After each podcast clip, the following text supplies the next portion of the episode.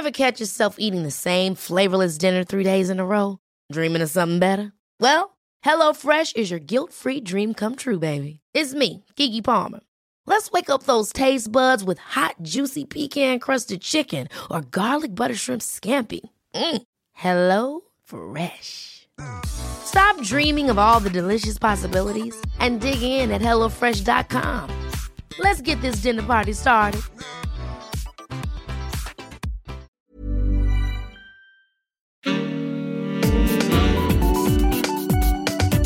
Queer as Berlin. Der Schwule Hauptstadt-Podcast mit Michael Mayer. Das, was man zwischen den Beinen hat, ist nicht das, was äh, einen definiert. Ich bin Linus und ich bin ein Transmann.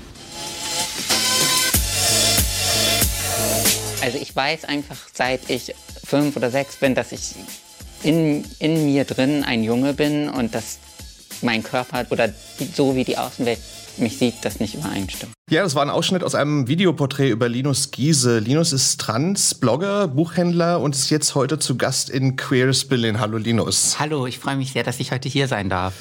Ja, du schreibst ähm, viel gelesenes Blog oder besser gesagt zwei Blogs schreibst mhm. du ja eigentlich. Ähm, bist auch sehr aktiv auf Instagram und Facebook und hast jetzt ein Buch äh, rausgegeben namens Ich bin Linus, Untertitel Wie ich der Mann wurde, der ich schon immer war.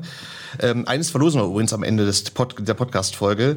Ähm, aber das ist ja so ein bisschen so eine, ich sag mal, eine Wegbeschreibung deines Lebens, also mhm. deiner Transformation, kann man auch sagen. Aber erzähl mal erstmal bitte, was war jetzt für dich der Beweggrund, dieses Buch zu schreiben?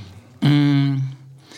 Ich da, also ich habe mich ja seit meinem, also ich habe mich im Oktober 2017 hatte ich mein Coming Out und seitdem spreche ich ja auch relativ offen und häufig so darüber. Ich habe auch Texte für den Tagesspiegel geschrieben und habe ähm, auf Twitter mittlerweile fast 19.000 FollowerInnen und irgendwann kam tatsächlich ein Verlag auf mich zu, also das ist jetzt schon zwei Jahre her, und hat gefragt, möchtest du nicht vielleicht was schreiben, also was Längeres, nicht nur ein Zeitungsartikel, sondern ein ganzes Buch. Und damals konnte ich mir das noch nicht vorstellen und vor einem Jahr, so etwa um diese Zeit, also vor einem Jahr im August, habe ich dann so gedacht, ja, ähm, ich könnte mir auch vorstellen, eben nicht nur ein Tweet oder ein Bild zu teilen, sondern ein ganzes Buch zu schreiben. Und ich glaube, an der Form des Buches hat mich auch gereizt, dass ich dabei nicht unterbrochen werde. Also, dass ich wirklich so den Raum habe, auf 200 Seiten meine Meinung oder das, was mich beschäftigt, zu teilen, ohne dass ständig Leute dazwischen fragen oder, oder das kommentieren und so. Das, das fand ich irgendwie spannend. Ah, du bist ja sowieso auch, also dem Medium Buch hier quasi qua genau. Berufes ja schon sehr nah dran sozusagen. Ja, aber ich habe tatsächlich nie irgendwie bis dahin davon geträumt, irgendwie mal was zu schreiben oder so, sondern das kam irgendwie wirklich so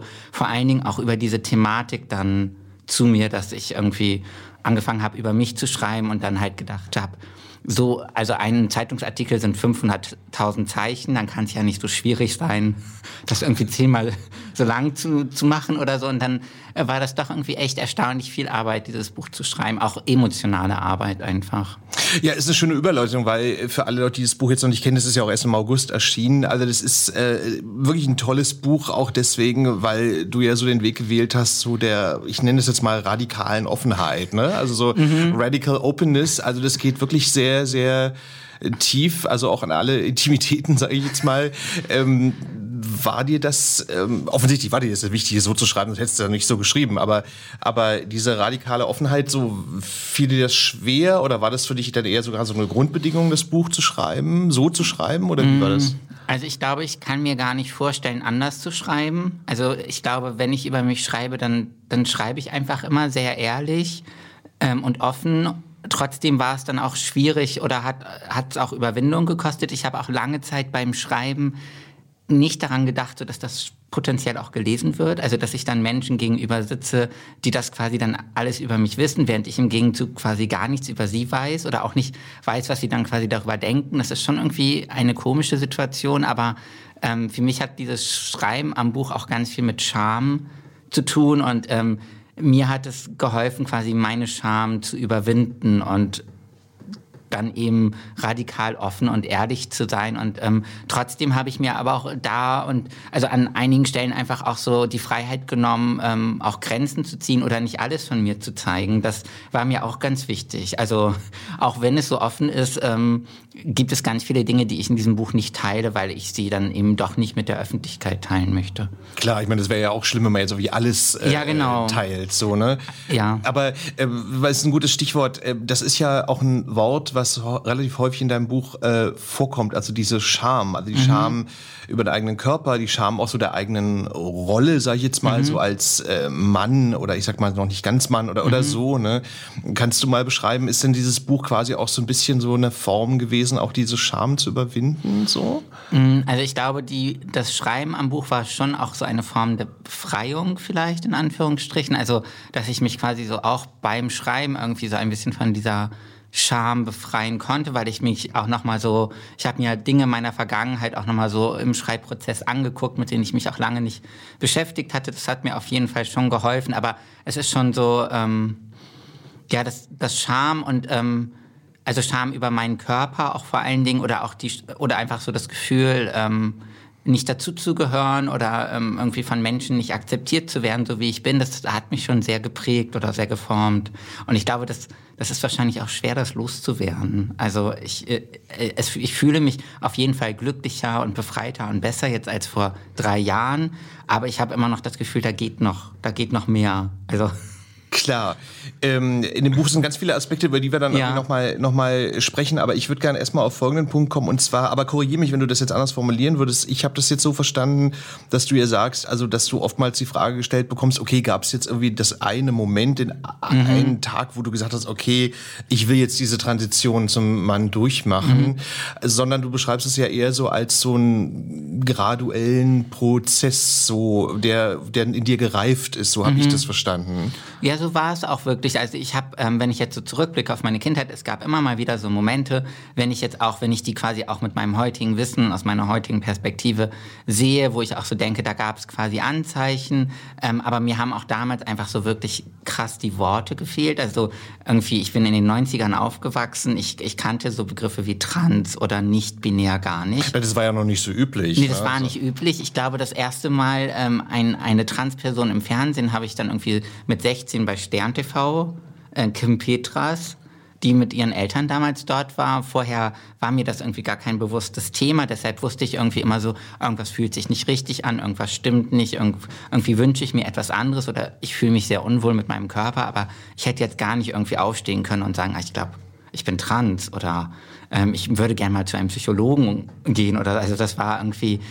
gar nicht vorstellbar. Und dann habe ich ähm, in den in 20, also in meinen 20ern acht Jahre mit einer Frau zusammengelebt und habe so gedacht, jetzt ähm, irgendwie äh, lesbische Identität ist vielleicht irgendwie das, wo ich irgendwie mit glücklich bin oder wo ich mich wiederfinde. Und dann habe ich dann auch ähm, vor drei Jahren im Sommer nach der Trennung irgendwie dann auch nochmal so gedacht, also Momente der Trennung sind ja auch häufig so Momente, wo man nochmal irgendwie revidiert oder nochmal so guckt, bin ich wirklich glücklich, möchte ich was ändern und äh, da habe ich dann einfach nochmal so überlegt, irgendwie ist das Leben, was ich führe, irgendwie wirklich das, was ich führen möchte. Und ähm, dann war das irgendwie für mich äh, einfach klar, dass ich jetzt das machen muss. Also dass ich einfach sagen muss, ich bin Linus, ich, ich bin ein Mann und ähm, gucken quasi, ob mich das irgendwie glücklicher, befreiter macht.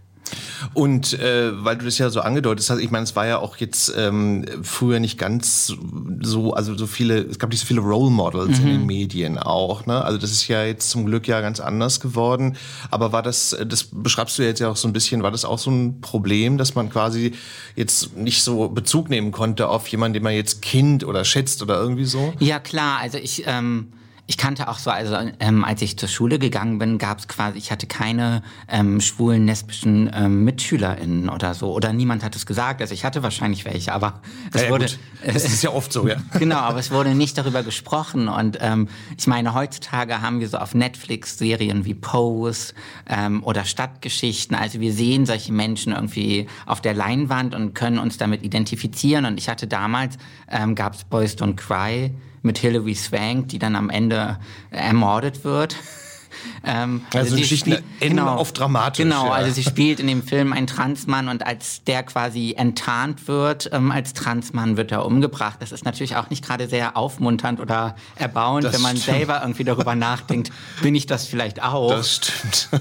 Ähm, ja, also das hat auf jeden Fall eine ganz große Rolle gespielt, dass, äh, dass es da wenig gab an Repräsentation. Und wenn es Repräsentation gab, ähm, dann ja auch keine gute. Also dann waren irgendwie Transmenschen Prostituierte oder Mordopfer. Ja, es wird halt immer problematisiert ja. halt, ne? So, genau. Ja. Aber erzähl mal äh, für alle, die das Buch jetzt nicht kennen, und zwar wie, also als der Schluss in dir, Entschluss in dir gereift ist, war das in deinem Umfeld, Eltern, Freunde und so weiter ein Problem oder waren die verständnisvoll? Wie war das? Mm, also ich glaube, ich hatte sehr, sehr große Angst davor, dass es ein Problem sein könnte.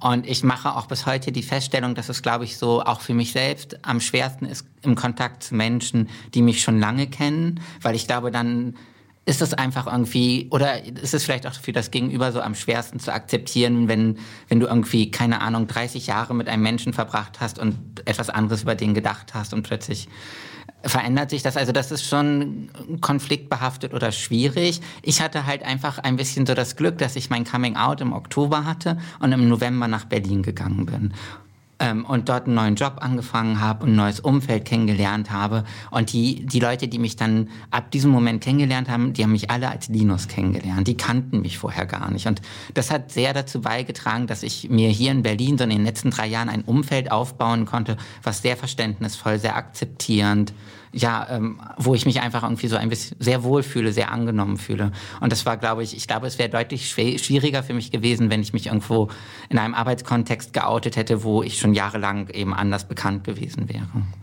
Ist ja auch oft so, dass Berlin ja für Menschen so eine Art, äh, also eine Stadt ist, wo man dann quasi so, so, so sich so realisiert quasi. Ne? Ja. So, so, es ist, aber ich wollte dich noch fragen, weil ich die Frage ein bisschen später stellen wollte, ja. aber ähm, ich finde ja auch ganz interessant, ähm, also in der schwulen Szene sowieso, aber durchaus ja auch, ähm, Heteros gilt es ja auch, also ich finde ja, wie Berlin ist so eine, so eine Stadt, wo ich immer das Gefühl habe, die ist so sehr also übersexualisiert, so selber oversexualized, so, ne? ja. also mit diesen Partys, die es da gibt und so weiter.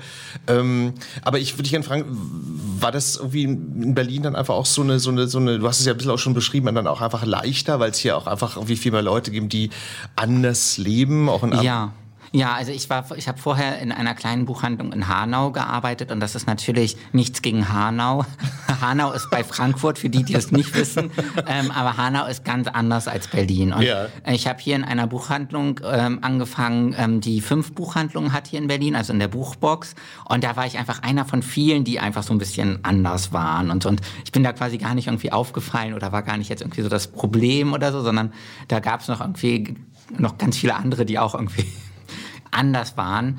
Ähm, und das hat auf jeden Fall bei mir dazu beigetragen, dass ich mich wirklich irgendwie einfach befreiter und angenommener gefühlt habe. Aber ich weiß auch, dass ich irgendwie ähm, also für mich ist Berlin ein toller Ort, der viele Möglichkeiten so bereithält, aber ich weiß auch, dass äh, viele Menschen trotzdem ja hier auch Gewalt erleben und dass das ja auch so, würde ich sagen, in letzter Zeit zugenommen hat. Also ähm, ein, äh, ein Bekannter von mir hat mir letzte Woche erzählt, dass er sich mit seinem Partner geküsst hat auf der Schönhauser Allee und dann ähm, wurde auch ein Stein auf die geworfen. Und so ist leider keine Seltenheit, ja. ja. Mhm. Und wenn ich so die Nachrichten irgendwie bei queer.de verfolge oder so, liest man ja fast jede Woche irgendeine Polizeimeldung, ähm, dass eine Transfrau angegriffen wurde oder ein schwules Pärchen oder so. Und also für mich ist dieser Ort hier toll, aber ich glaube, es ist eben auch nicht nur toll. Nee, es ist jetzt kein, klar, Berlin ist ja kein Bullabü oder so. Nee, nee, ne? also, also, ist, also was auch damit zu tun hat, glaube ich, wenn die Leute sich halt offen zeigen, also sichtbar mhm. sind, dann machen sie sich halt auch angreifbar und das ist halt das Problem dann auch. Ne? So, aber ja. ähm, ist eine gute Überleitung. Ich wollte dich mal fragen, und zwar, ich finde, es gibt ja Passagen in deinem Buch, die finde ich unglaublich traurig, unglaublich traurig ja. und auch äh, wirklich betroffen machend, weil ähm, du wurdest ja eine Zeit lang auch ähm, gestalkt, so kann mhm. man das ja, so kann man das ja auch sagen. Hast Dinge zugeschickt bekommen, etc. Also das muss ich gleich mal ein bisschen genauer erklären. Aber ähm, ich habe mich dann gefragt, äh, warum eigentlich? Also warum, warum? Ich meine, gut, das ist ja immer so, mhm. so muss man die Stalker diese Stelle, diese Frage stellen. Aber, aber ich habe mich dann gefragt, woher kam diese, diese, dieser Hass, diese Ablehnung? Mm, das ist natürlich eine Frage, die ich mich auch frage. Ähm, also ich glaube, oder ich glaube, es gibt einfach viele Erklärungsansätze. Viele sagen auch, dass da ja vielleicht irgendwie sowas wie Angst hinterstecken kann. Ähm, manche denken ja auch, also ich glaube, das gibt gerade, gibt es gerade so als Theorie bei Menschen, die irgendwie, keine Ahnung, ähm, also ein Hass auf homosexuelle Menschen haben, dass die vielleicht selber irgendwie nicht gut mit sich klarkommen und das dann so ausagieren. Ähm, ich glaube einfach, dass das irgendwie viel damit zu tun hat, so dass diese Kategorie Geschlecht ähm, bei uns lange noch quasi so irgendwie fest so einen festen Bestand hatte und dass das so in den letzten Jahren immer stärker ein bisschen aufgeweicht ist. Und ich glaube, dass Menschen, die sich sehr stark über ihr Geschlecht oder auch vielleicht über ihre Geschlechtsteile definieren. Also meistens sind es ja Männer, muss man genau, ja so sagen. Also wenn also. Männer, wenn Cis-Männer sich sehr stark über ihren Penis definieren, kann das vielleicht irgendwie Aggression oder Angst auslösen, wenn dann quasi, wenn dann jemand wie ich daherkommt, der sagt, ich bin ein Mann, aber ich, ähm, ich sehe nicht aus wie ein Mann, weil ich habe Brüste oder eine Vagina und ich lackiere mir die, gern die Nägel und ich trage gern geblümte bestimmte Jacken, dass das Menschen irgendwie aggressiv machen kann. Also diese Gender Fluidity meinst du jetzt? Genau. Also oder einfach verunsichern. Also ich glaube, dass das ähm, dahinter steckt. Und ich glaube auch, also es trifft ja jetzt nicht nur irgendwie mich als Transmann, sondern es trifft ja auch zum Beispiel schwarze Personen ähm, oder äh, behinderte Personen. Also ich glaube, alle, die irgendwie sich im Internet äh, sehr laut äußern und auch vielleicht Forderungen stellen, ähm, sind dann mit Hass oder ähm, Ablehnung konfrontiert. Also ich bin darauf wollte ich aber genau hinaus. Also ja. ich finde, ich finde das aber irgendwie unglaublich traurig im Sinne von, ähm, weil es betrifft ja eben jetzt nicht nur Transmenschen, sondern mhm. auch, genau wie du gesagt hast, halt auch irgendwie Schwarze oder also überhaupt mhm. Minderheiten so. Weil gut, Frauen sind ja keine Minderheit. Ich meine, Frauen betrifft es ja, ja, auch. Aber Frauen betrifft es auch sehr stark. Betrifft es halt auch sehr ja. stark. Ähm, aber ich finde, es ist ja nochmal ein Unterschied äh, zwischen, wenn man sagt, okay, okay, es gibt halt so eine, naja, also Ablehnung oder nicht Akzeptanz oder wenn man jetzt wirklich dann so aktiv mhm. quasi, ja, jemand stalkt und dann was zuschickt und so weiter. Das ist ja auch ein Internetphänomen, wo es im Internet ja. ganz stark, äh, da kannst du vielleicht auch gleich noch was zu sagen, ja auch stattfindet. Aber das, das hat mich so traurig gemacht, weil ich denke, meine Güte, also wie viel Hass muss in den Leuten stecken, um das quasi so aktiv zu, zu, zu betreiben. Weißt du? Ja, ich glaube, das hat wirklich ganz viel mit dem Internet zu tun. Also, dass einfach so die Hemmungen fallen, wenn du einfach das Gefühl hast, du schreibst ja nur bei jemandem einen Kommentar drunter oder du, du triffst diese Person ja nicht wirklich. Es ist eher so irgendwie. Anonym halt. Anonym und ein Spiel oder so. Oder halt irgendwie. Ich glaube, für viele Menschen ist das auch am Ende des Tages einfach so eine Art Zeitvertreib. Also Männer, die sonst irgendwie zum Fußball gehen oder mit ihren Freunden in der Kneipe sitzen, ein Bier trinken, die äh, sind jetzt irgendwie im Internet und gucken so, welche Menschen provozieren mich, wie kann ich ihnen schaden. Wobei das ja auch eigentlich schrecklich ist. Ist auch schrecklich, aber das ist also das ist wie so ein Event-Tourismus quasi irgendwie, äh, glaube ich, der da ein bisschen entstanden ist. Ähm, ich habe, glaube ich, äh, Weiß ich nicht. Also ich, ich frage mich häufig irgendwie auch, oder ich habe mich lange gefragt, ob ich es auch, also ob es auch an mir liegt, ob ich etwas falsch gemacht habe. Aber hat es, Entschuldigung, unterbreche, ja. aber hat es vielleicht auch damit zu tun, ich weiß nicht genau, seit wann du deinen Blog betreibst, aber dass du quasi mit deinem Blog da, da öffentlich geworden bist? Oder, oder war das jetzt ein anderer zeitlicher Zusammenhang? Nee, also es hatte wirklich damit zu tun, also ich habe ähm, äh, hatte mein Coming Out im Oktober 2017 und habe dann relativ früh danach auch angefangen, auf Twitter über mich zu schreiben. Und ähm, da sind die dann einfach auf mich aufmerksam geworden. Ich glaube, es hatte einfach so damit zu tun, dass ich ähm, ja, dass ich mich nicht verstecke, sondern dass ich dann irgendwie, ich bin dann irgendwie auf Twitter gegangen und habe zum Beispiel ein Foto geteilt von mir, ähm, wo ein Fleck Blut in meiner Hose war und habe so gesagt, ach übrigens, auch Transmänner bekommen ihre Periode. Okay. Und das hat quasi schon ausgereicht, um Menschen einfach so ja, glaube ich, zu provozieren oder vor den Kopf zu stoßen. Und ähm, sowas endet dann, glaube ich, ganz schnell auch in Aggression. Naja, weil gutes Trans-Thema ist natürlich auch noch nicht überall so, so äh, durchgedrungen, sage ich jetzt mal, dass alle Leute das irgendwie auch schon so kennen, verstehen und ja. so weiter. So, ne? Also ich will jetzt gar nicht, Entschuldigung, ich meine nur, dass es halt natürlich so ein Thema ist, was noch relativ neu ist in bestimmten Bevölkerungsschichten äh, ja, ja. äh, oder ja, so. Ja, erstaunlich ist das halt. Ja, ja, das stimmt. ähm, aber weil wir jetzt noch gerade davon sprechen, ich fand ja auch so eine traurige Stelle in dem Buch, ähm, wo du geschrieben hast, also dass du auf Planet Romeo dann auch ja. so angegriffen wirst. Also ich meine, ich, ich sage jetzt mal so, ich selber so als schwuler Mann, ich finde ich finde immer so eine, also ich sag mal so, ich finde es völlig okay zu sagen, äh, hallo, du bist nicht mein Typ und ich mit, auch mit, mit uns okay. läuft's nicht. Ne? Das ja. ist ja völlig, das ist so völlig menschlich, so ja. völlig okay.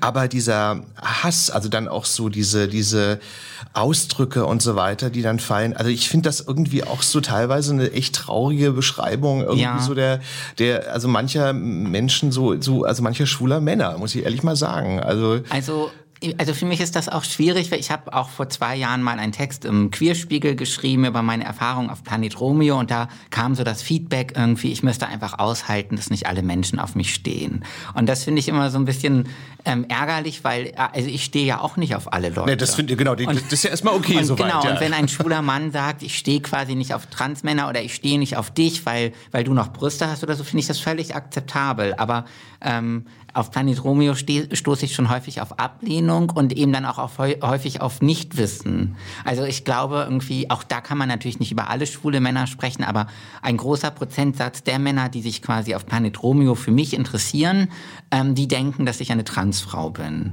Also ich glaube, das ist häufig gar, noch gar nicht angekommen bei schwulen Männern, dass es auch Transmänner gibt, sondern die denken halt häufig bei dem Thema Trans an ähm, an Männer, in Anführungsstrichen, die sich quasi eine Perücke anziehen und Darmwäsche, Damenunter- Genau, so, ja, das ist ja. ja. Mhm, auch so ein Schlagwort dort, Damenunterwäsche.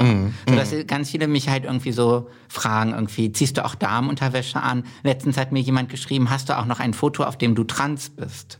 Mhm. Wo ich, also, da gibt es einfach eine ganz andere Vorstellung. Und wenn ich dann irgendwie so ankomme und versuche zu erklären, was ein Transmann ist, da habe ich letztens jemandem geschrieben, ein Transmann ähm, ist jemand, dem bei- der Geburt das weibliche Geschlecht zugewiesen wurde. Das heißt bei mir, ich habe zum Beispiel noch Brüste und eine Vulva.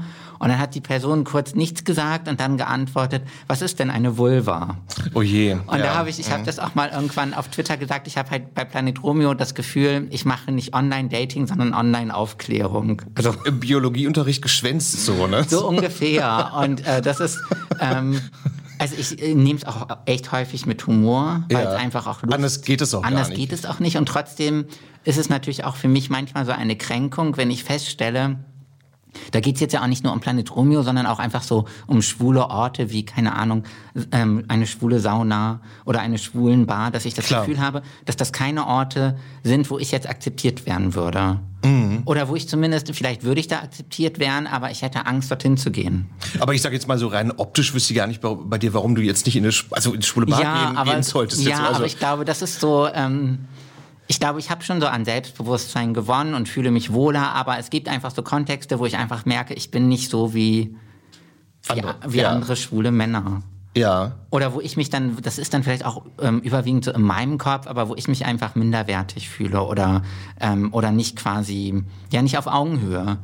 Und äh, das, das ist schon. Aber meinst du, nur um es zu verstehen, aber meinst du jetzt irgendwie, dass da, äh, also Beispiel jetzt schwule Bar oder so, noch so ein, äh, sagen wir mal, althergebrachtes Männlichkeitsbild herrscht? Also ich habe von einem ähm, befreundeten Transmann gehört, der zum Beispiel nicht in die Greifbar gekommen ist im Prenzlauer Okay. Berg, Okay. weil er ein Transmann ist. Und die wollen da quasi halt nur Menschen mit Penis. Ja gut, aber das sieht man ja nur nicht, wenn man da reingeht. Also Nee, meine- keine Ahnung, aber ich weiß nicht, also ich hätte schon irgendwie die Angst, dass ich irgendwo rein möchte und dann irgendwie an der Tür gesagt wird, ähm, Und in der Konsequenz machst du das dann gar nicht? Dann gehst du gar nicht in Schule Nee. Bars so? Oder? Nee. Okay.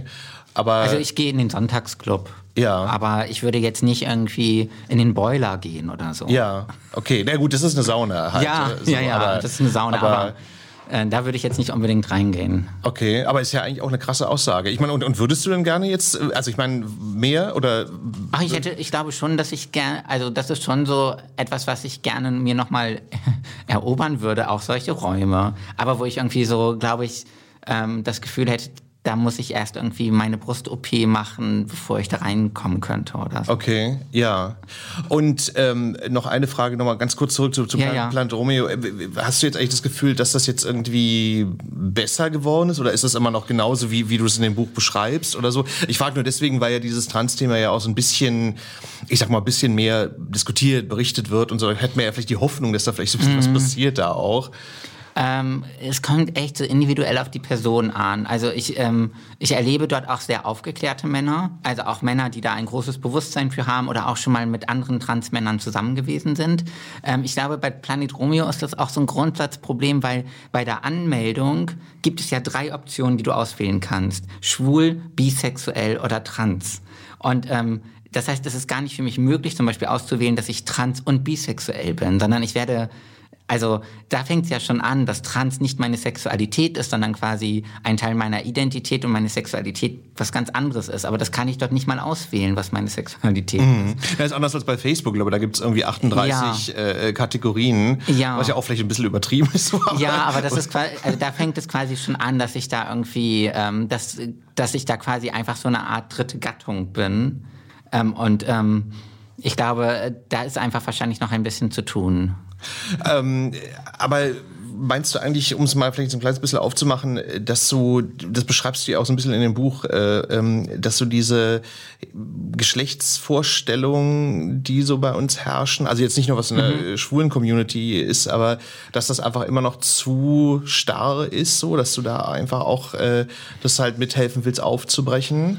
Das ist schon ein Wunsch von mir, weil ich glaube, dass alle ähm, dass alle Geschlechter quasi unter diesen starren Rollenbildern leiden. Also ich glaube auch vor allen Dingen ähm, dass wir da mehr über quasi männliche Rollenbilder sprechen müssen. Ich habe ähm, auch jetzt vor einiger Zeit das Buch von einem anderen Transmann gelesen, der von so einem soziologischen Experiment ähm, berichtet, äh, wo irgendwie in einer Grundschulklasse eine Box aufgestellt wurde, auf der Männlichkeit stand. Und dann haben die Jungen äh, in der Klasse dort Worte reingetan, die sie mit Männlichkeit verbinden. Und da haben sie sowas reingetan wie nicht umarmen, nicht weinen, ähm, keine Frau sein, nicht schwul sein, Macht, Kontrolle. Ach, echt? Das ist ja, ja das ist ja ich, frustrierend, ist das ja. Und, und da glaube ich so, ähm, ich glaube, dass es quasi ganz viele Männer gibt, die auch nicht so patriarchalen Vorstellungen oder Männlichkeitsvorstellungen entsprechen, weil sie irgendwie vielleicht weicher sind oder zarter oder anders. Und ähm, da glaube ich, wäre es schon wichtig, irgendwie da diesen Raum noch zu öffnen, um das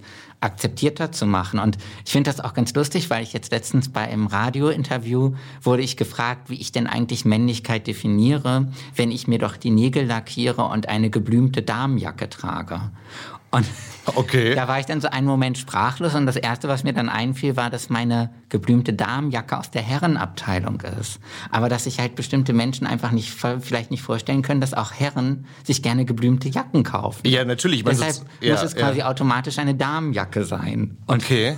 Ähm, aber da war der Interviewer, glaube ich, jetzt auch so seinem Klischee verhaftet. Ja, so aber ich glaube, das ist halt noch irgendwie sehr weit verbreitet. Ja, ich. aber ich kann dir da nur zustimmen, weil es ist jetzt ein, vielleicht ein bisschen blödes Beispiel, aber ich habe mal so ein Interview gemacht mit einem, ähm, mit einem Zeitschriftenverleger und da mhm. ging es dann halt irgendwie so darum, nur ganz kurz, irgendwie, also im Zeitschriftenbereich, wer liest was so halt. Mhm. Ne?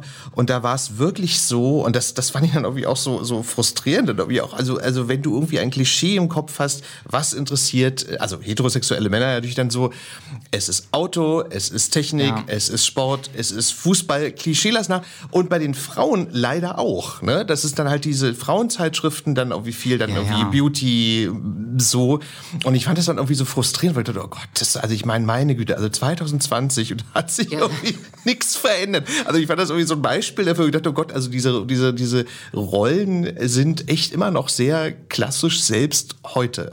Ja. So, also muss man so sagen sagen. Ja? ja, dazu muss ich auch sagen, ich kenne echt auch kaum heterosexuelle Männer, also heterosexuelle Cis-Männer. Ähm, also ich weiß auch nicht, woran es liegt, aber wenn ich mit Männern befreundet bin, bin ich halt entweder mit Transmännern oder mit nicht-binären Menschen oder mit ähm, homosexuellen Männern befreundet. Ja gut, aber da können wir uns die Hand geben, weil ich meine, ich kenne, also ich kenne heterosexuelle Männer, aber das sind dann immer die Freunde von meinen Freundinnen. Ja. Weißt du, also darüber kenne ich natürlich schon welche, ja, ja. Aber, aber ich bin nicht mit denen befreundet quasi ja. so, ne? Also es ist irgendwie, weiß ich nicht, also ich meine, kann man auch darüber diskutieren, warum das eigentlich so ist, ne? Ja, so. ne?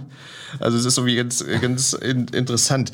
Ähm, ich würde jetzt aber auch noch mal gerne noch mal den Kreis noch mal ein kleines bisschen erweitern und zwar, weil das bei dir im Buch ja auch so ein kleines bisschen vorkommt und zwar, also wir leben ja so in Zeiten der Identitätspolitik, wie ich es immer nenne, also dass mhm. die ganzen verschiedenen Gruppen, also die Schwulen und die Transpersonen und so weiter. Also jeder mhm. fordert irgendwie so seine Rechte ein und fordert vor allem auch mehr Sichtbarkeit, was ja, was ja sehr, sehr gut ist auch. Aber ich würde dich gerne mal fragen, wie, wie siehst du das? Also wie, wie weit ist man da gekommen? Würdest du dir da noch mehr wünschen? Oder gibt es vielleicht auch, auch etwas, was dich da stört in dem Zusammenhang?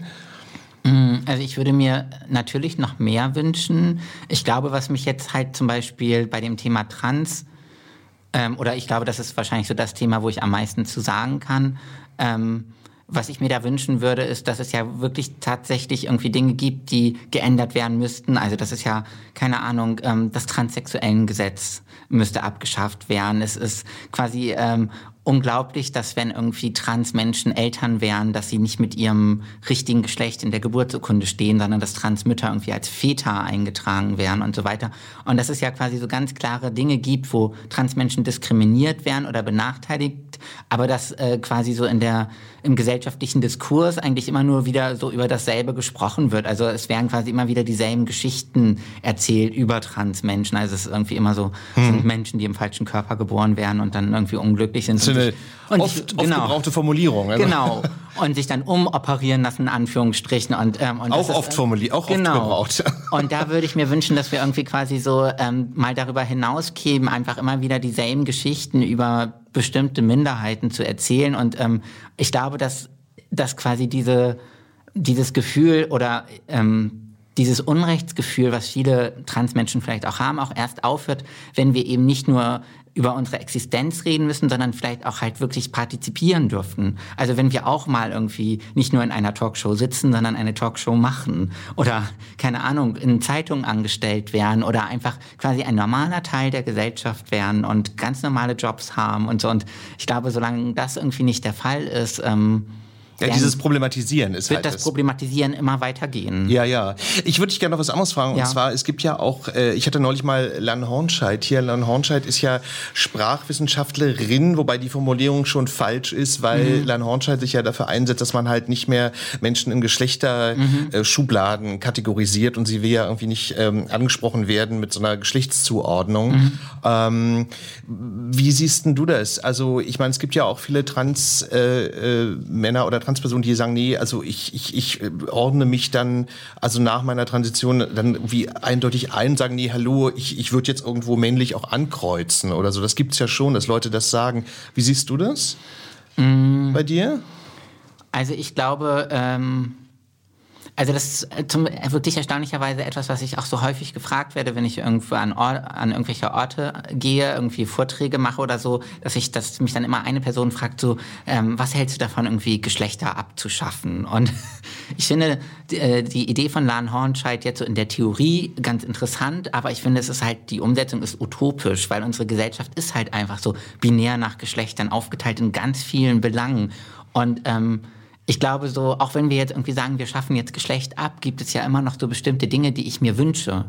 Äh, also selbst wenn wir jetzt irgendwie sagen, Geschlecht ist abgeschafft, würde ich nicht sagen, ah, dann bin ich jetzt glücklich, so wie ich bin, sondern dann möchte ich immer noch eine flache Brust haben oder dann möchte ich immer noch einen Bart haben oder freue mich immer noch über meinen Titel. Ja klar, so ein paar Fragen genau. verschwinden da nicht das, mit. Also das verschwindet ja, nicht ähm, mit der, wenn die Kategorie Geschlecht sich auflöst. Dann würde ich jetzt nicht irgendwie sagen, ah ja, dann bin ich jetzt happy hätte ich, hätte ich gar nicht die ganze Testosterontherapie machen müssen oder so. Hätte mir das mal vorher jemand angeboten. Klar, so, klar. Also äh, das hat quasi nichts mit mir und dem, was ich mir wünsche, zu tun. Okay, also es ist nur so eine, so eine Sache auf dem Papier quasi. Genau, so, ja. Und ja. das ist irgendwie, finde ich, so ein interessantes Gedankenspiel, aber hat für mich halt wenig ähm, ja, Bezug auf oder Bestand in der Realität. Ähm, ich habe neulich mal so eine Filmkritik geschrieben zu ähm, Disclosure. Das ist mhm. ja so eine Netflix-Doku, wo. Finde ich ganz toll. Äh, okay.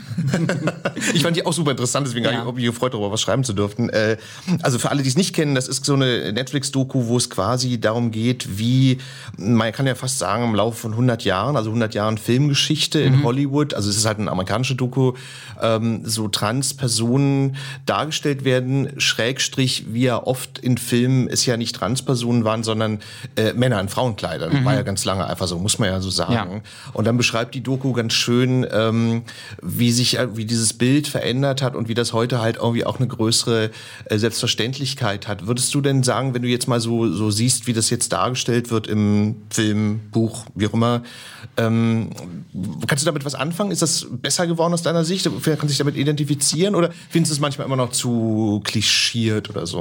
Also ich finde, es hat sich so in den letzten Jahren deutlich was verbessert. Also gerade, ich hatte vorhin ja auch schon Pose erwähnt. Ähm, dass da einfach quasi auch so viele Transfrauen Transfrauen spielen dürfen. Also dass da quasi nie, sich nicht Männer als Frauen verkleiden, die das dann spielen, sondern dass da wirklich Transfrauen spielen und dass ähm, deren Geschichte erzählt wird und dass das auch quasi auch eine schöne und glückliche Geschichte sein kann. Das finde ich ist schon ähm, ein Vorteil. Ich habe auch sehr gerne auf Amazon Prime ähm, Euphoria geguckt. Das kenne ich gar nicht. Was Ähm, ist das? Das ist eher so, ähm, also ach, vielleicht so eine typische Teenager-Geschichte. Also ähm, Aber es ist eine Serie ist quasi. eine Serie, ähm, hat glaube ich irgendwie sechs Folgen, jetzt die erste Staffel. Äh, und da geht es auch um eine Trans oder um ein Transmädchen, aber es wird zum Beispiel gar nicht the thematisiert, dass sie trans ist, sondern man merkt es einfach immer nur an bestimmten Stellen. Zum Beispiel ähm, in der ersten Folge ähm, gibt sie sich eine Spritze. Und äh, da habe ich dann sofort gemerkt, ah ja, sie spritzt sich quasi ihre Hormone. Aber meine ähm, Arbeitskollegin hat sich jetzt die Serie angeguckt und sie hat quasi dann erst so, hat jetzt gesagt, ich habe erst in der dritten Folge gemerkt, dass Jules wirklich trans ist. Und das finde ich halt auch toll, dass das irgendwie äh, nicht immer so plakativ und problematisierend ist, sondern dass auch einfach so die Geschichten von diesen Menschen erzählt werden. Ähm, da gibt es, finde ich, in Serien auf jeden Fall viel. In Büchern gibt es da echt noch so ein bisschen Nachholbedarf. Äh, Und da würde ich mir auch wünschen, also ich habe jetzt ja auch so meine eigene Geschichte erzählt und es gibt ganz viele ähm, Autobiografien von Transmenschen, aber ich würde mir auch wünschen, dass Transmenschen irgendwann auch andere Dinge schreiben dürfen als ihre eigene Lebensgeschichte, sondern auch mal einen Roman oder irgendwas anderes. So, also dass wir, ich habe das Gefühl, das ist immer so etwas, was erwartet wird, was Transmenschen geben müssen. Die müssen ihre Lebensgeschichte geben, damit sie irgendwie verstanden werden und damit sich dann quasi Cis-Menschen äh, das angucken können und sagen, ah ja, äh, jetzt habe ich einen besseren Einblick und so. Und ähm, ich habe das auch gemacht und ich habe das auch gerne gemacht, aber ich würde auch gerne irgendwann was anderes machen dürfen. Ja, das, das schreibst das ist ja ein bisschen auch ein, ein bisschen auch das Schlusswort deines äh, Romans, sag ich schon, deines, deines Buches so rum, Ja. äh, dass du sagst, okay, du willst halt irgendwann mal so diese, was du gerade beschrieben hast, so Ja. diese Rolle verlassen, so nach dem Motto, du willst nicht immer auf welchen Ja. Heteros irgendwie das Trans-Thema erklären. Ja, das so. ist für mich auch manchmal so ein Konflikt. Also ich fange jetzt ja im No- November als Buchhändler an und auch äh, da möchte ich auch quasi auch mal nur als Buchhändler gesehen werden und nicht immer nur quasi als der Transmann, der jetzt auch im Buchladen arbeitet oder so. Also ich möchte auch manchmal so Orte haben, wo ich ähm, einfach sein darf und nicht immer Ja gut, aber, aber meinst du nicht, dass das da auch einfach möglich sein wird? Weil ich meine, da bist du ja einfach jetzt nicht in der, in der, also da bist du ja nicht angestellt als äh, Trans. Ja, ich glaube, dass, dass das schon äh, möglich sein wird, aber ich glaube, dass das dann so von der öffentlichen Wahrnehmung manchmal noch ein bisschen an. Also ich ähm, glaube, dass da natürlich auch viele Menschen hinkommen werden, die mein Buch gelesen haben oder das Buch dort kaufen wollen. Ja, gut, das ist natürlich so ein bisschen der- der Preis der Genau, das ist der Bekanntheit, Preis so. der Bekanntheit, mit dem ich manchmal hadere.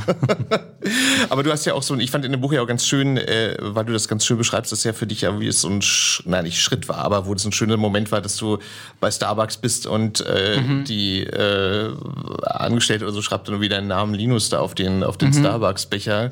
Also das ist so wie so ein, wie so ein, ja, ich sag mal, befreiendes Moment war. Das war ich dramaturgisch ganz schön in deinem, deinem Buch. Ja, und es ist wirklich, ja, ich habe ja auch diesen Becher immer noch. Also er steht Okay. immer noch bei mir zu Hause. Ich hatte ihn jetzt, als ich äh, hier in Berlin meine allererste Lesung hatte, hatte ich ihn auch dabei, um ihn auch zu zeigen. Also das ist wirklich, ich gehe auch, ähm, also das kann man ja auch kaum noch sagen, so wenn man irgendwie ökologisch bewusst lebt oder so, aber ich gehe immer noch ab und an gerne zum Starbucks und hole mir dann quasi immer noch mal so diesen Moment, dass jemand meinen Namen aufschreibt. Also auch nach drei Jahren ist das irgendwie immer für mich toll, wenn ich wirklich so mit Linus angesprochen werde oder wenn, wenn dann so etwas passiert. Das ist, ähm, macht mich immer noch glücklich. Verstehe. Okay. ähm, du schreibst ja in deinem Buch auch, dass ja so, so im Januar hast du den äh, Termin deiner, deiner OP, wo du ja irgendwie dann, Ja. dann, dann schreibst auch, dass, dass du ein bisschen Sorgen machst, dass es wegen, wegen Corona verschoben wird, aber dem ist jetzt Ich nicht glaube, so. dem ist nicht so. Ich habe nur ein bisschen Sorge, dass meine Krankenkasse ähm, ähm, die, die Kosten nicht übernimmt. Also ich äh, stecke quasi gerade im Kostenerstattungsverfahren. Das ist ja auch nochmal dann immer so. Ähm, Transmenschen müssen ja eine gewisse äh, Zeit an Therapie vor dieser OP machen und sich das dann quasi bescheinigen lassen und dann entscheidet die Krankenkasse darüber, ob die Kosten erstattet werden und ähm, also da geht es um die Zeit oder um die Therapie als solche? Oder? äh, es geht um, um die Zeit und auch um die Therapie als solche. Und ähm, bei mir geht es halt zum Beispiel darum, dass ich meine Therapie selbst bezahlt habe in den letzten zwei Jahren. Und das heißt, der Krankenkasse fehlt dann auch so ein Stück weit der Nachweis, dass ich mich wirklich in Therapie befunden habe. Das wäre für die anders, wenn, wenn sie das quasi selber, also wenn ähm, die, die Kosten für meine Therapie übernommen haben. Und da bin ich einfach immer noch so ein bisschen... Ähm, Also das ist einfach echt so, ich bin in vielen Dingen so in den letzten drei Jahren besser geworden, aber sowas Bürokratie, Fristen, ähm, irgendwo Widerspruch einlegen, alle Dokumente zusammensammeln, das kostet mich mal so viel Energie. Aber es ist ja auch nervig. Ja, ja und dann bin ich immer eher so, ich mach, stecke den Kopf in, die Sand, in den Sand, mache die Augen zu und hoffe, dass es besser ist, wenn ich die Augen wieder aufmache. und das ist meistens nicht der Fall, sondern es wird meistens immer schlimmer. Ja, aber sag mal, weil ich meine, zwei Jahre Therapie, da stelle ich mir ja so vor, das ist aber schon ganz schön teuer, oder? Ich meine, also weil du es selber bezahlt hast, ich meine... Ja, es ist halt für, nicht einfach. Ähm, also ich habe eine Therapieperson gesucht, die sich sowohl auskennt mit dieser Thematik Hass im Netz und was ist Twitter und wie sind diese sozialen Dynamiken im Internet und ähm, also halbwegs transfreundlich ist. Und das ist auch in Berlin nicht so einfach, eine Person zu finden, die das so ein bisschen vereint und äh, bei der ich mich dann wohlfühle. Und dann habe ich halt irgendwie in den sauren Apfel gebissen und habe gesagt, dann äh, bei dieser Person fühle ich mich so wohl, da gehe ich so gerne hin, dass, äh, davon profitiere ich so, dass ähm, ich das dann selber zahle. Okay, und die hatte jetzt keine Kassenzulassung oder, oder, oder? Nee, auch da ist es so, dass du ähm, äh, beantragen musst, dass das von der Krankenkasse erstattet wird, die Kosten. Und die Krankenkasse sagt erstmal so, wir haben hier ähm, 20 Therapeutinnen, die quasi ähm, für dich in Frage kommen, versuch da mal hinzugehen. Ach so, verstehe. Oh, oh je, ja, das ist bestimmt auch ein Problem. Ja, ja, klar. Ja, ja, das ist auch, äh, glaube ich, etwas, worüber viel, viel öfter gesprochen werden wird, weil das eine ist ja so, such dir Hilfe, such dir eine Therapie und das andere ist irgendwie, wer hat überhaupt Plätze? Wer äh, ist transfreundlich? Wo kann ich hingehen? Da geht es ja auch um Erfahrungswerte, dass man bei jemandem sitzen will, der oder die dann Erfahrungen hat. Genau, und das ist, glaube ich, nochmal so eine Hürde, die für viele echt schwer zu nehmen ist. Verstehe. Sag mal, ähm, hast du eigentlich, ich meine, das ist jetzt vielleicht ein bisschen so eine Klischeefrage, aber ich habe mich bei dem Buch auch gefragt, ähm, ist das jetzt auch so ein kleines bisschen vielleicht auch so eine Anleitung gewesen oder so Gedanken für Leute, die sich da selber mit dem, äh, ja, mit dem Gedanken tragen, äh, äh mhm. so zu äh, äh, diese Transition durchzumachen, mitzumachen? Also ich äh, habe mich, ähm, also eine Freundin hat mich am Anfang gefragt, so welche LeserInnen hast du eigentlich im Kopf, wenn, wenn du das Buch schreibst? Und das habe ich mich dann auch gefragt und es stand für mich fest, dass ich nicht ein Buch für die Trans-Community schreiben möchte, sondern auch ein Buch für Menschen, die gar keine Berührungspunkte damit haben. Und jetzt so nach den ersten drei, vier Wochen habe ich unglaublich viele Rückmeldungen von jungen Menschen, also wirklich so von 15, 16, 17 Jahre alten äh, Jugendlichen, ähm, die da denen das ganz doll geholfen hat. Ich habe aber auch ganz viel Rückmeldungen von Eltern oder von ähm, Jugendlichen, die das zusammen mit ihren Eltern kaufen oder ihren Eltern schenken, um sich bei ihren Eltern zu outen. Okay. Ähm, und das finde ich ist, das daran habe ich irgendwie beim Schreiben gar nicht so gedacht, aber das finde ich natürlich voll schön, wenn, ähm, wenn dieses Buch irgendwie Menschen hilft auf ihrem eigenen Weg oder eben auch im, im Umgang mit ihren Eltern. Und äh, wenn ich da irgendwie quasi, ja, wenn mein Buch da irgendwie einen wichtigen Beitrag leisten kann, freue ich mich natürlich. Also, ja. Aber würdest du sagen, weil eine, eine amerikanische Freundin von mir, die hat mir mal erzählt, ähm, dass äh, sie eine Nichte hat, äh, die war dann irgendwie, als diesen Gedanken dann hatte, die war dann, naja, also noch jung, irgendwie so 14, 15 mhm. oder so. Und die Eltern, obwohl die jetzt überhaupt nicht intolerant waren, aber die Eltern haben damit so gehadert, weil die ja gesagt haben, hm, na ja, und ist noch so ein bisschen mhm. jung, hm, so. Und dann wurde sie irgendwann 18 oder so und dann ist so wie dieser, dieser Prozess dann so in Gang gekommen und jetzt mhm. ist er halt äh, ein Junge oder, oder ein junger Mann. Ähm, würdest du denn sagen, dass das irgendwie auch schon so ein bisschen schwierig ist, manchmal so vom Alter her, weil man ja sowieso, das, das frage ich mich dann immer so, also ich habe diesen Gedanken jetzt nie gehabt, so, aber, aber das, hoppala, das ist wie Moment. Oh je, jetzt ist irgendwie. Ah, okay, das müssen wir ausschneiden, okay.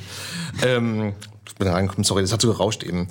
Ähm, nochmal, nee, ähm, also bei mir war das jetzt nie ein Gedanke, den ich jetzt gehabt habe oder so, aber ich habe mich dann manchmal so gefragt, so, ja gut, ähm, ist das nicht sowieso dann irgendwie in der Pubertät auch so ein, so ein Problem, dass man mhm. mit vielen Dingen ja hadert, so mit dem sich verändernden Körper und erste Liebe, was der Himmel, irgendwie was da alles so reinfällt mhm. oder so. Also würdest du sagen, dass das ist schon irgendwie auch schwierig so in dem Alter?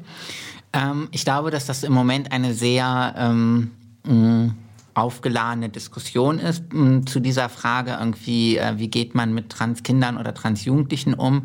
Ich finde erst einmal ähm, jeder Fall ist anders, ne? So wahrscheinlich. Jeder Fall ist anders, jeder Fall ist individuell. Ich finde es schwer, irgendwie da jetzt für alle Menschen eine, äh, eine quasi einheitliche Linie auszusprechen. Natürlich wird es wahrscheinlich Jugendliche geben, die sich irgendwie auch irren oder die damit irgendwie andere Probleme irgendwie aus dem Weg gehen wollen oder so, aber ähm, ich glaube halt erst einmal, wenn, wenn du ein 14-jähriges Kind hast, das sagt, ich, ähm, ich möchte jetzt so und so heißen und ich möchte die und die Pronomen und ich glaube, ich bin ein Junge, ähm, vergibst du dir ja nichts, wenn du sagst, okay, ich, ich akzeptiere das und ich gucke, wohin das geht. Der landet ja nicht am nächsten Tag auf dem OP-Tisch, sondern der möchte vielleicht einfach nur kurze Haare und eine andere äh, und andere Klamotten. Und dann kann man ja quasi irgendwie, ich glaube, in Deutschland ähm, äh, passiert ja erstmal, Jugend, äh, werden Jugendliche meistens nicht operiert. Also ich glaube wirklich, das allerfrüheste ist 17 Jahre. Und das heißt, es geht eh nur um Pubertätsblocker. Und auch das ist ja etwas, was ähm, reversibel ist. Mhm. Also wenn du zum Beispiel einem Kind irgendwie äh, oder einem Jugendlichen ein Jahr Pubertätsblocker gibst und dann stellt er fest, das ist nicht mein Weg, ist ja quasi nichts passiert. Und ich finde irgendwie, weiß ich nicht, wenn, wenn ein Jugendlicher irgendwie sagt, ich glaube, ich bin schwul, sagen ja hoffentlich auch nicht die meisten Eltern, ähm, wart mal, bis du 18 bist. ähm, das stimmt. Ja. Dann kannst du das ausleben. ja, ich habe so auch deswegen gefragt, weil ich, weil ich hatte so den Eindruck, so, so dass so in Amerika, da gibt es auch schon viel mehr äh, also Therapeuten und Ärzte, die, die da auch, äh, was, was so das Trans-Thema mhm. bei, bei Kindern und Jugendlichen angeht, da auch schon mehr Erfahrungen haben. Ich glaube, da ist Amerika so ein bisschen weiter als wir, glaube ich. Ja, aber auch da, also ich glaube, ähm, viel, es wird ja auch in Großbritannien viel diskutiert und auch dort ist es ja quasi so, dass irgendwie bestimmte Kliniken quasi das Monopol auf die Behandlung von Transjugendlichen haben und da wartest du stellenweise drei Jahre auf ein Erstgespräch. Das heißt, das passiert gar nicht, dass irgendwie sich ein 13-jähriges Kind überlegt, ich bin trans und dann irgendwie wird es quasi direkt irgendwie vollgespritzt und operiert oder so, sondern das ist für die meisten ja ein unglaublich langer, schmerzhafter Prozess. Also, das ist mit dem Mikro hier echt ein Problem. Warte mal, Oh nein. Ja, jetzt ist irgendwie, ja, das, das hat eben so gerauscht, irgendwie so. Ähm, Gut, aber das lassen wir jetzt mal so. Irgendwie ja. ein bisschen. Ähm, noch, noch eine letzte Frage und zwar, ähm, äh, du machst ja sicherlich auch Lesungen. Ich meine, so jetzt in Corona-Zeiten ja. ja. jetzt nicht, nicht so häufig wahrscheinlich so, aber welche Reaktionen begegnen dir da so auf den Lesungen? Das ist tatsächlich ähm, gerade ähm, durch Corona ein bisschen schwierig. Also ich hatte jetzt eine Premierenlesung und ich war einmal hier in Berlin an einer Schule und habe dort ähm, ein bisschen vorgelesen aus meinem Buch und mit den Jugendlichen gesprochen. Also die waren 16, 17. Ähm, ich hoffe, dass äh, ich jetzt so im Laufe der nächsten Wochen und Monate noch mehr lesen werde. Also ich habe nächste Woche noch eine Lesung äh, hier in Berlin in der Backfabrik und fahre dann auch noch mal nach Frankfurt und nach ähm, Freiburg und ähm, bin also ich freue mich auch quasi auf die Fragen, auf den Austausch, auf die Reaktion und ich hoffe auch, dass ich noch an viele Schulen gehen werde, weil das war, glaube ich, wirklich die Lesung in der Schule war für mich so eine der schönsten Erfahrungen, weil da auch mit großer Offenheit miteinander gesprochen. Und wie alt waren die dann, die, die Schüler? Äh, die waren 16, 17 und ähm, haben viele Fragen gestellt, aber ich habe auch viele Fragen gestellt. Und ich, ähm, ich glaube, äh, so das Schreiben am Buch war ein sehr einsamer Prozess und ich freue mich jetzt auch quasi damit rauszugehen und ins Gespräch zu gehen. Das können wir vorstellen. ja. Ja, Linus, danke, dass du da warst. Ja, das war ganz, gerne. ganz schön. Ich sag noch mal am Schluss, ähm, also das Buch heißt Ich bin Linus. Untertitel, wie ich der Mann wurde, der ich schon immer war, kostet 15 Euro und ist bei Rowold erschienen. Und ein Exemplar haben wir zur Verlosung. Schreibt uns also auf unserer Facebook-Seite, wenn ihr das Buch haben wollt. Das verlosen wir dann ganz fair und gleichberechtigt. Ähm, ja, dir alles Gute, auch für die Lesung und dann für deinen neuen Job auch dann so. Ja. Und dann noch wie für den Januar natürlich, irgendwie, wenn der, wenn der OP-Termin dann ansteht. Ja. So, das sind ja alles so wichtige Termine. Das sind alles, wird aufregend die nächste Zeit. Das glaube ich. Alles klar. Ja, danke euch fürs Zuhören. Alles Gute dir, Linus, nochmal. Tschüss und bis demnächst. Queer as Berlin. Der Schwule Hauptstadt Podcast mit Michael Mayer.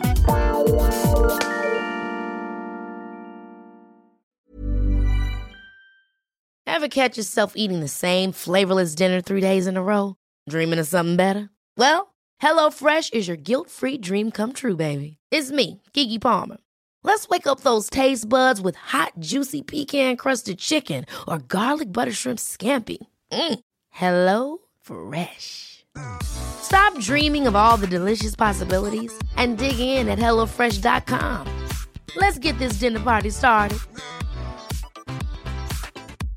Hey, it's Paige DeSorbo from Giggly Squad. High quality fashion without the price tag. Say hello to Quince. I'm snagging high-end essentials like cozy cashmere sweaters, sleek leather jackets, fine jewelry, and so much more. With Quince being 50 to 80% less than similar brands and they partner with factories that prioritize safe ethical and responsible manufacturing i love that luxury quality within reach. Go to quince.com slash style to get free shipping and 365 day returns on your next order. quince.com slash style